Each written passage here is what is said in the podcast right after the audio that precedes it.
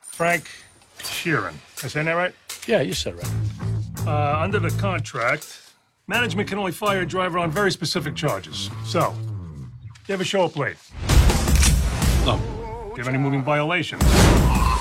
no, Do you drink on the job? no. You ever hit anybody? On a job? Yeah.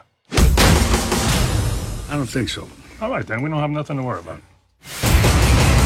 Now I'm a man. I want you to meet my cousin, Russell Buffalino. How are you? Hi, nice to meet you. It was like the army. You followed orders. You did the right thing. You got rewarded. I'm a man. A friend of ours is having a little trouble. Friend at the top. Back then, there was nobody in this country who didn't know who Jimmy Hoffa was. You always charge a guy with a gun.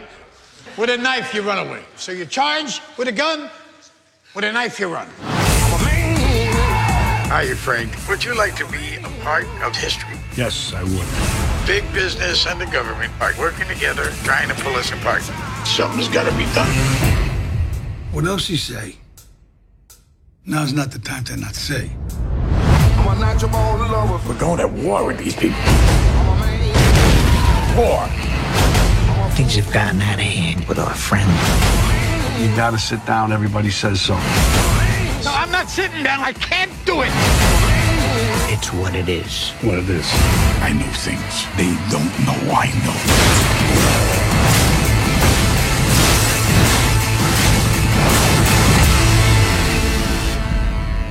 It's gonna happen. Either way, he's going.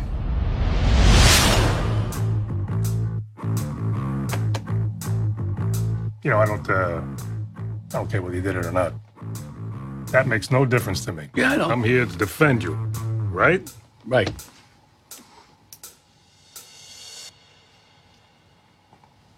What do you want to know? You want to know if I did it or not?